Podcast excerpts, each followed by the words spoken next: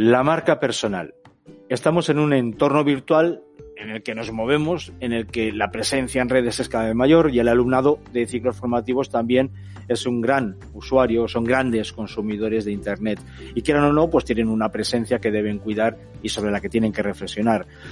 Hablábamos eh, de identidad digital como lo que publicamos, lo que se comparte y toda la información que puede existir de nosotros y de nosotras en Internet. Y esta también deriva en lo que es la reputación digital como un reflejo del prestigio que pueda tener una persona eh, o incluso una marca en Internet. Marca personal, por tanto, es hablar de reputación digital y construir una marca es un proceso largo que requiere de una estrategia para presentar y hacer llegar nuestras habilidades profesionales para que nos encuentren y así ampliar nuestras oportunidades de empleo. Eh, una primera reflexión, por tanto, es, saber qué profesional se quiere ser, ¿no?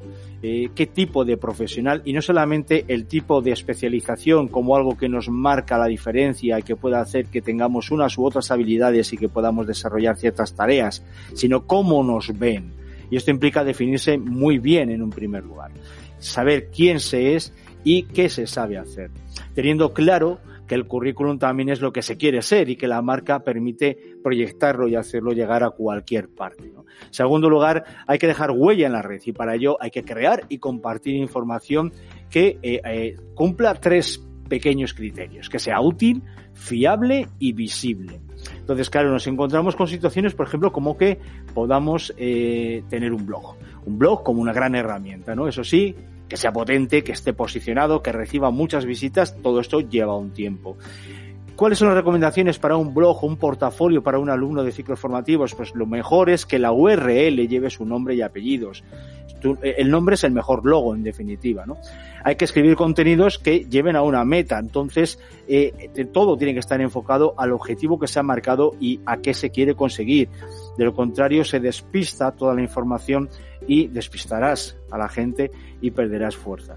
Hay que incluir palabras clave en los títulos de las publicaciones, ¿no? Son en definitiva los términos que, buscan las personas.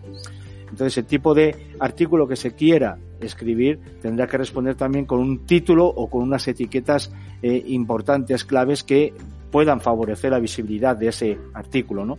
Cuando escribamos un artículo en un blog, también es recomendable que sean, pues, al menos de 300 o más palabras, ya que menos no haría que tuviera presencia en Google y esto no nos va a posicionar. Y hay que incluir siempre enlaces, menciones, citas a las fuentes. No es la mejor forma de que otros lleguen a ti y que, eh, se empiece también a ganar visibilidad.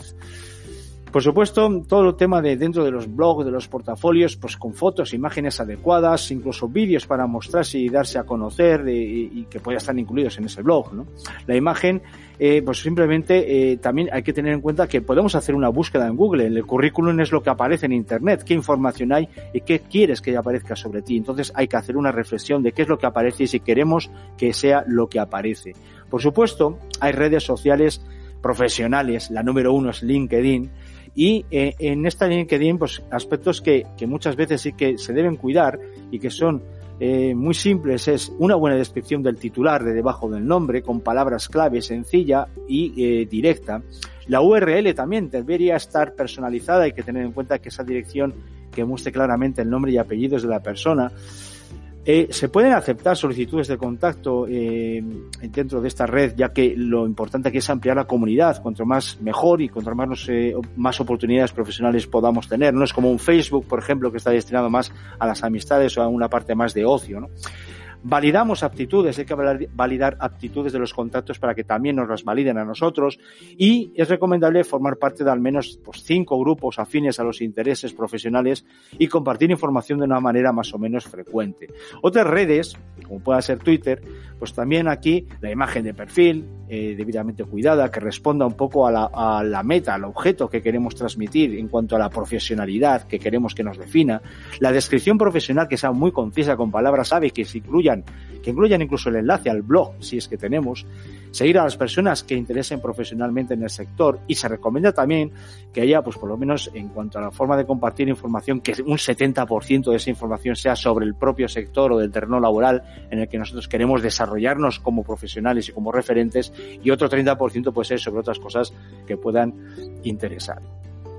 Hay que darse cuenta que en, todo tema de redes sociales, utilicemos Twitter, utilicemos Facebook, utilicemos Instagram o, la red profesional LinkedIn o utilicemos un blog, eh, también hay que tener muy en cuenta eh, eh, de que hay que seguir y tener la referencia de los referentes, de las personas referentes en el sector.